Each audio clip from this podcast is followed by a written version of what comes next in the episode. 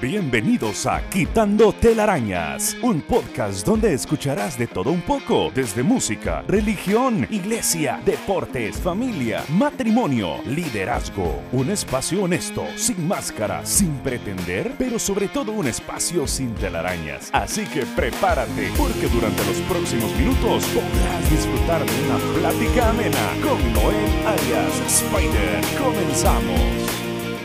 Muy bien, ya estamos en el episodio número 7 y el tema del día de hoy eh, lo siento muy personal. Mira, yo creo que todos tenemos unas historias que nos encanta contar, pasajes de nuestra vida de los cuales nos sentimos orgullosos y cada vez que hay una reunión familiar, cada vez que se juntan los primos, tíos, la familia, nos encanta contar este tipo de historias, ¿no? Eh, algunas de ellas son chistosas y algunas de ellas nos hacen ver como héroes. Hay historias heroicas en nuestra vida.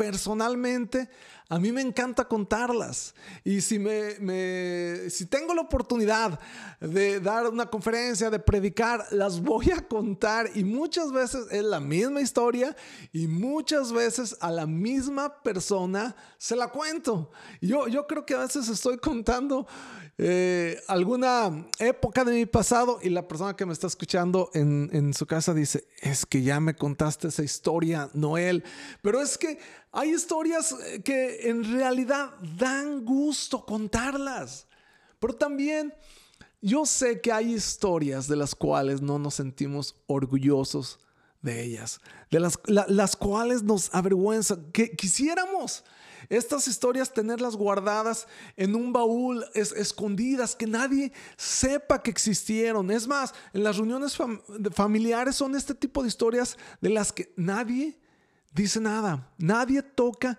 el tema, todas se mantienen en, el anonimato, nadie puede decir nada, ¿no? Son historias turbias de algunos pasajes de nuestra vida de los cuales nos arrepentimos, algunos pasajes que no traen alegría, traen más dolor que alegría, algunas épocas de nuestra vida eh, en donde obramos con cobardía, algunas heridas de nuestro pasado que siguen abiertas, que cada vez que las recordamos nos damos cuenta que la herida no, han, no ha cerrado. Algunos errores de nuestro pasado. Y cada vez que los recordamos, los sentimos bien presentes, sentimos que ahí están. El problema es que llegamos a pensar que esas historias nos definen. Que lo que vivimos en el pasado, los errores, los fracasos, el dolor, definen nuestro presente, que eso es lo que somos. Entonces, ¿qué podemos hacer para cambiar nuestra historia? ¿Qué podemos hacer para en cinco años contar una historia de la cual nos enorgullece contarla. ¿Qué podemos hacer para que a partir del día de hoy comencemos a tejer una historia de la cual nos sintamos bien al contarla?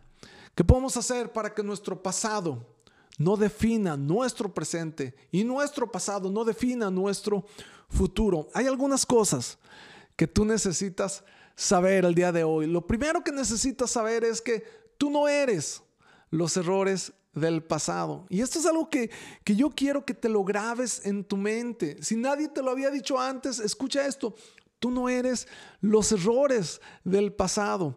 Tú no eres las etiquetas que te han puesto en el pasado, desde chico, los, eh, eh, las etiquetas que te ponen, tú eres el chaparro, eres el feo, eres el prieto, eres el bueno para nada, tú no eres eso, tú eres lo que Dios dice que eres. Hemos crecido con esas etiquetas en, en nuestra persona y hemos llegado a creer que eso es lo que somos. Cometemos un error y nuestra vida se convierte y se define en base a ese error que cometimos, en base a esa mala decisión, pero tú no eres eso. Tú eres lo que Dios dice que tú eres. Por eso es bien importante saber cuáles voces son las que eh, le doy lugar a mi vida, a cuáles voces tú escuchas, porque si tú pones atención a las voces a tu alrededor, que te echan en cara tus errores, a las voces a tu alrededor que te eh, etiquetan como, como los fracasos que tú tuviste. Entonces tú vas a creer que eso es lo que te representa. Tú vas a creer que tu futuro está destinado a cargar siempre con las mismas etiquetas. Deja de escuchar esas voces y comienza a escuchar lo que Dios dice de ti. Mira, la Biblia es un buen punto eh, para empezar para empezar a escuchar la voz de Dios, para empezar a, conocer qué es lo que Dios dice de ti, la Biblia es, una buena manera de, comenzar. Y, vas a encontrar en la Biblia historias, un montón de historias de personas con etiquetas eh, de errores, con etiquetas de su pasado, pero que no tuvieron que vivir de esa manera que se quitaron sus etiquetas, que esas historias, historias turbias que tenían en el pasado no los definieron y llegaron a ser hombres de Dios. Tú puedes ver, la Biblia habla de este, el, padre de la fe, Abraham, pero en un momento Abraham se, sintió que él estaba viejo, que él estaba demasiado viejo para lo que Dios quería hacer con él. El profeta Jeremías, eh, él sentía por su parte que él estaba demasiado chavo.